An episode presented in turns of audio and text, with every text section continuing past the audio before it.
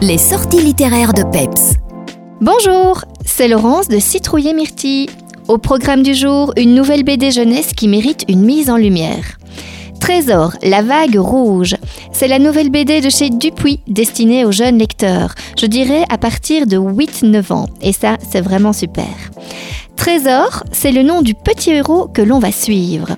Alors Trésor, c'est un pirate, comme ses lointains ancêtres d'ailleurs, ou du moins c'est ce qu'il aime croire. Il vit seul avec son papa depuis que sa maman a été déclarée disparue en mer. Tiens donc, première intrigue.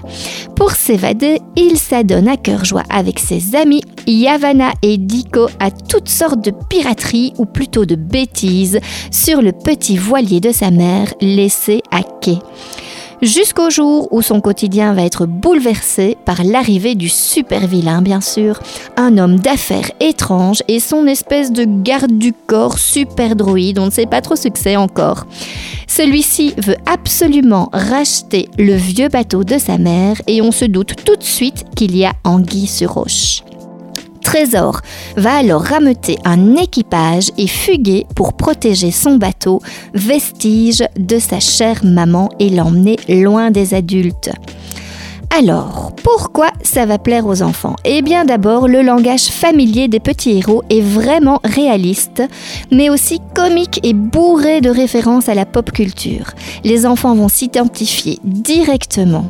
Ensuite, les dessins sont dynamiques, tout comme le script qui va très très vite.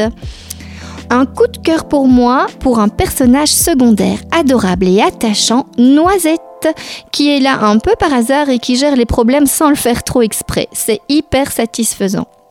En conclusion, je dirais que cette BD est une sorte de petit thriller pour enfants sur un fond d'aventure un brin fantastique. C'est comme un petit pirate des Caraïbes en fait.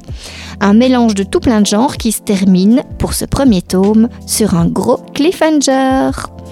Trésor, une aventure à suivre qui mérite toute notre attention. On attend donc le tome 2 pour connaître la suite des aventures de l'équipage. À bientôt!